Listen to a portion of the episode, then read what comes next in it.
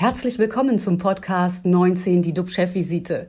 DUB-Unternehmerverleger Jens de Boer und der Chef der Essener Uniklinik, Professor Jochen Werner, reden Tacheles über Corona, Medizin und Wirtschaft.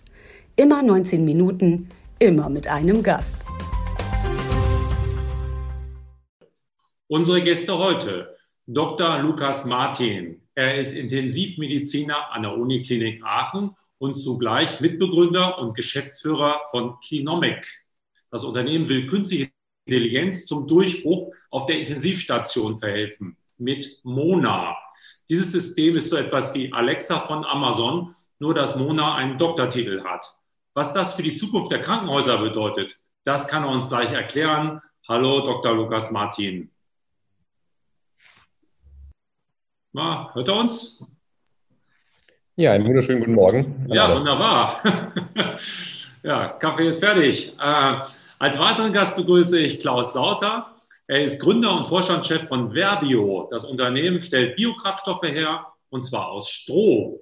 Mit selbstentwickelter Technik trägt Verbio so zur Reduktion, Reduktion von CO2-Ausstoß bei, vor allem in Deutschland, bald aber auch in Indien und USA. Beim Klimaschutz fordert Klaus Sauter Technologieneutralität. Er sagt, Politik und Öffentlichkeit müssen in ihre Diskussion endlich alle existierenden Lösungsansätze einbeziehen und nicht weiter einseitig entscheiden. Was er damit konkret meint, wird er uns gleich erzählen. Hallo und guten Morgen, Klaus Sauter. Hallo, guten Morgen. Bevor wir mit Ihnen beiden über den technischen Fortschritt und die Folgen für Gesundheit und Umweltschutz diskutieren, zunächst zurück zu dir, lieber Jochen. Was beschäftigt dich heute besonders und gibt es überhaupt noch RKI-Zahlen? Ja, also wir haben ja etwas Besonderes heute zu verzeichnen. Der Sieben-Tage-Inzidenzwert ist seit Oktober das erste Mal unter 50, er liegt bei knapp 47. RKI meldet 2600 Neuinfektionen, das sind 8400 weniger als äh, vor einer Woche. Aber natürlich werden dort wieder die Feiertage jetzt eine Rolle spielen und, und, und. Das werden wir in den nächsten Tagen sehen. Aber der Trend, der ist ja doch recht eindeutig. Heute Morgen hatte ich ein Gespräch mit jemandem, der äh, vor wenigen Tagen nach Österreich gefahren ist und dann eben auch wieder nach Deutschland zurückkam. Das war interessant, weil er erzählte, bei der Einreise, da wurde äh, erfasst eben der Impfstoff so und so lange her und es wurde alles sehr genau abgefragt, war relativ leicht auch einzutippen. Und bei der Rückreise, das, da bot sich ein ganz anderes Bild. Ähm, auch diese Abfragung der eigentlichen Impfung war nicht möglich. PCR-Test war möglich. Also ich glaube, das ist das Thema, das uns noch länger beschäftigen wird. Und so mich auch heute. Es ist unverändert die Ausstellung von Impfzertifikaten mit all den Dokumentationsunterschieden in Deutschland, die ja dann in Kürze in den grünen Impfpass und schließlich in das digitale EU-Covid-Zertifikat ähm, übertragen werden sollen.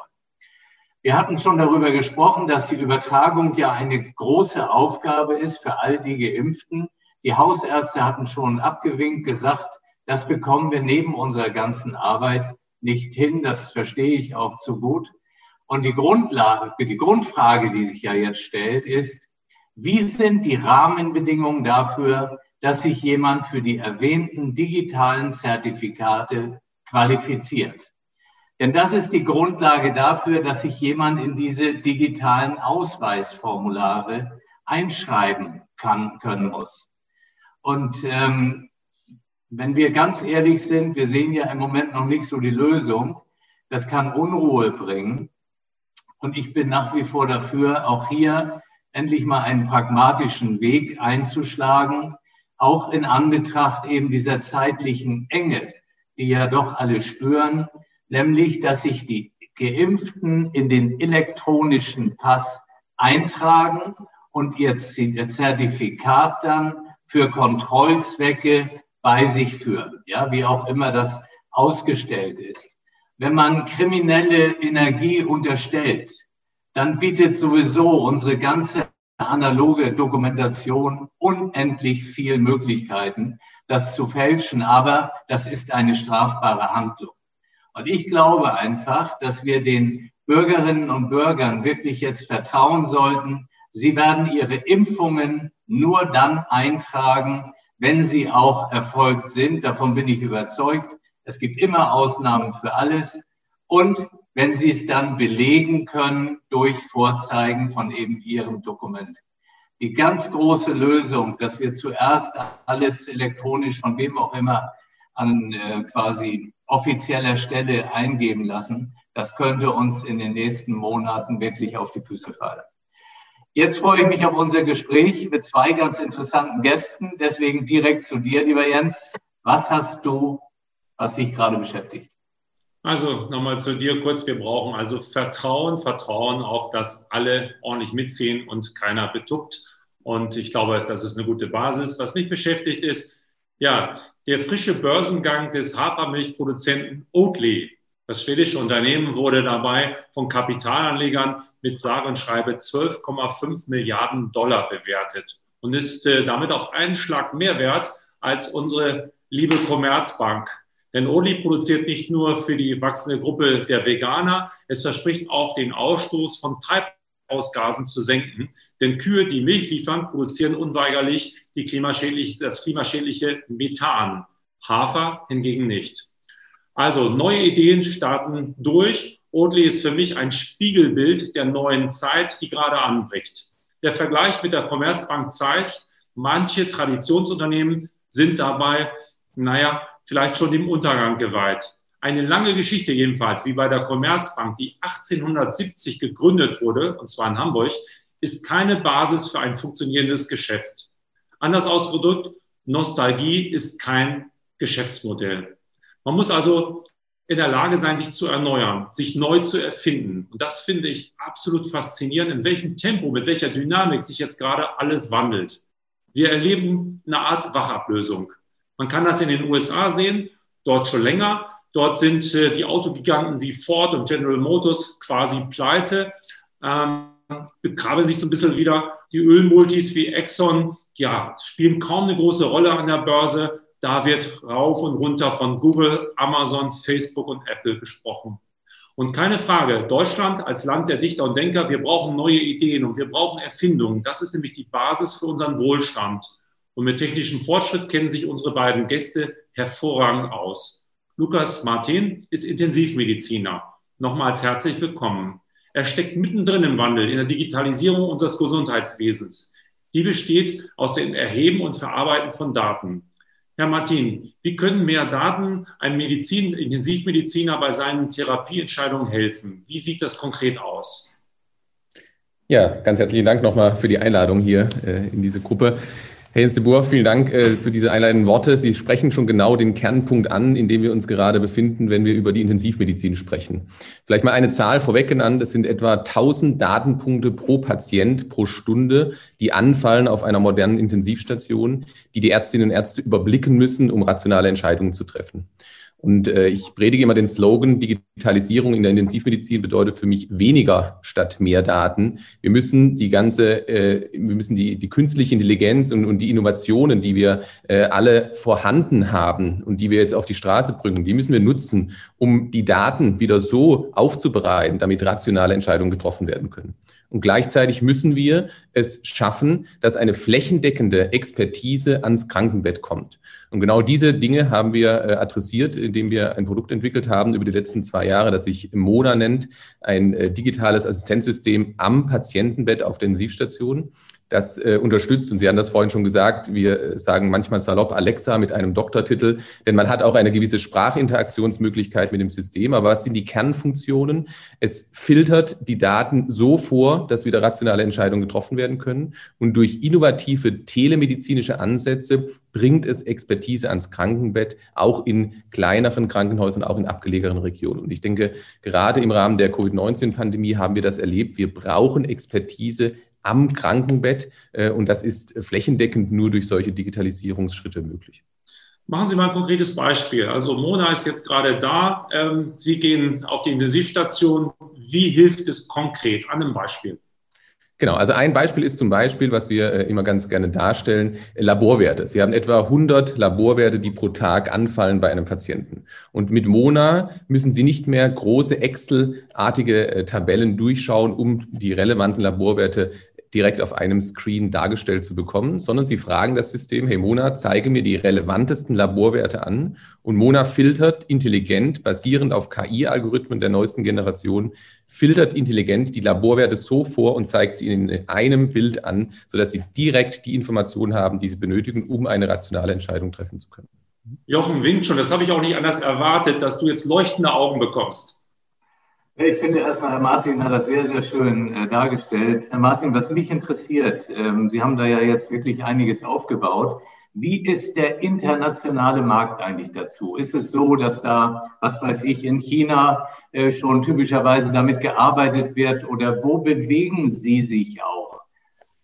Also wir bewegen uns aktuell in Europa. Wir sind in acht europäischen Ländern, unter anderem auch gefördert von der Europäischen Kommission als äh, Maßnahme gegen die Covid-19-Pandemie, haben zum Beispiel gerade auf äh, Madeira und, und äh, angrenzenden Inseln ein telemedizinisches Netzwerk mit unserem System aufgebaut, um Expertise auch auf diese Outer Regions sozusagen zu bringen. Ich würde nicht sagen, dass äh, der asiatische Markt uns da in irgendeiner Art und Weise voraus ist. Das ist nicht der Fall. Es ist durchaus so, und wahrscheinlich sprechen wir gleich noch drüber, ähm, die, die Hürden und die Limitationen, was Datenverfügbarkeit angeht, Training der Algorithmen und so weiter, dass es da sehr unterschiedliche äh, Ansätze in unterschiedlichen Märkten gibt.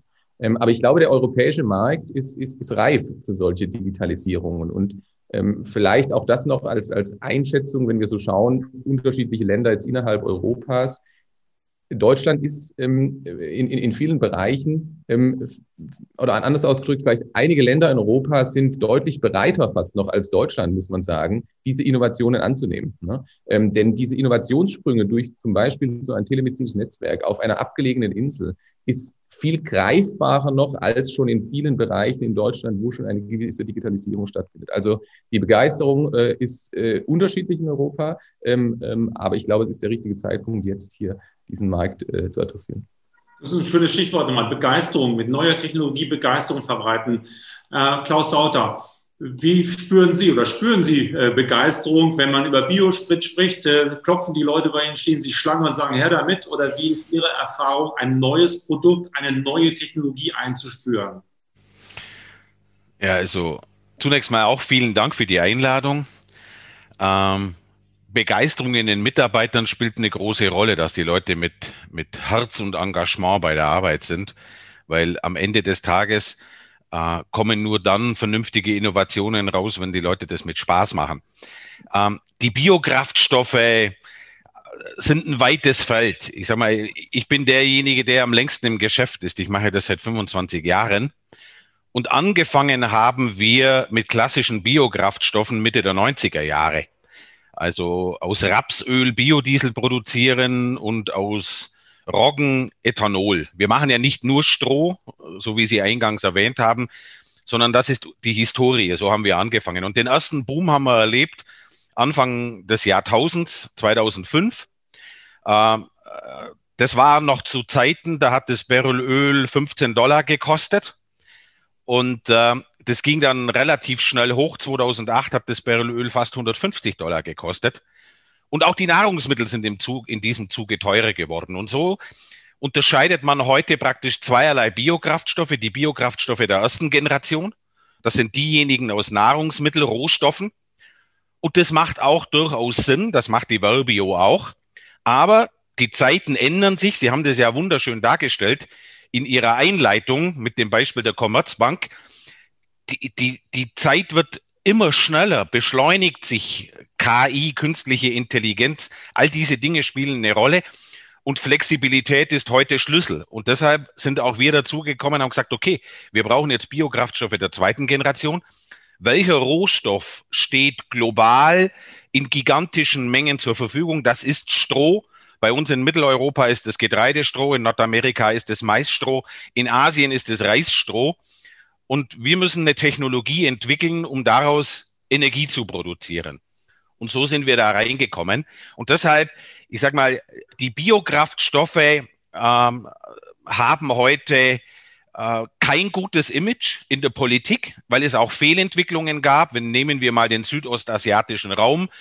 Äh, wachsende Palmölplantagen in Indonesien und Malaysia werden Tropenwälder gerodet, um dort äh, Palmölplantagen zu produzieren. Aber und das sind Dinge, die eben Einfluss haben auf die Biokraftstoffindustrie insgesamt, auf, den, auf das Bild. Aber man muss eben sehr stark differenzieren und das sind Dinge, die wir nicht machen. Deshalb, was ich im Moment sehe, ist, dass sich das Image wieder wandelt, vor allen Dingen mit der zweiten Generation. Wir wollen wachsen, vor allen Dingen mit Stroh, Biomethan aus Stroh als Kraftstoff, vor allen Dingen im Schwerverkehr. Und da gibt es jetzt langsam wieder einen Wandel. Auch die Sichtbarkeit an der Börse, das, was Sie erwähnt haben. Wir sind auch ein börsennotiertes Unternehmen. Wir konnten in den letzten zwölf Monaten unsere Börsenkapitalisierung verfünffachen. Also es gibt großes Interesse. Jetzt ist wirklich der Wandel greifbar.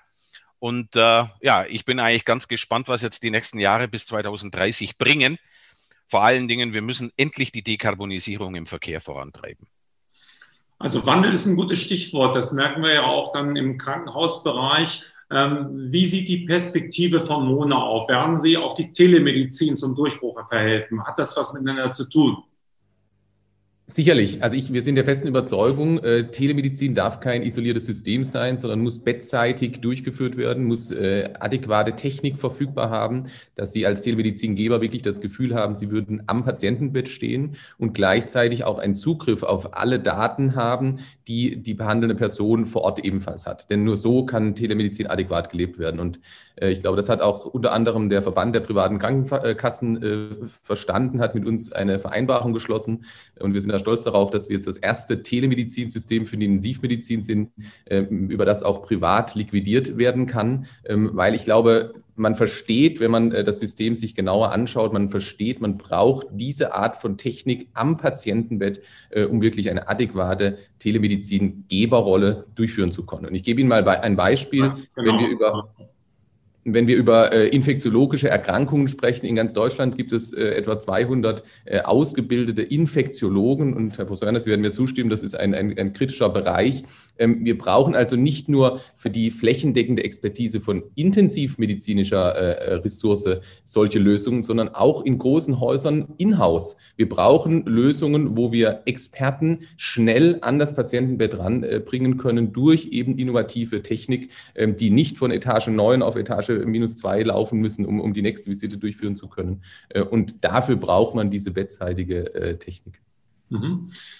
Herr Sauter, äh, ich bin damit aufgewachsen, dass man sagt, okay, Öl wird irgendwann knapp, es wird immer teurer und dann werden andere Rohstoffe nachwachsen und dann ist das ihr Feld. Aber Öl wird gar nicht günstig, wird gar nicht immer teurer, sondern es wird immer mehr gefunden, es ist immer mehr da. Sind Sie da auch in intensiven Wettbewerb und woran hapert es sozusagen, dass Biokraftstoffe zum Durchbruch, dass der Durchbruch gelingt?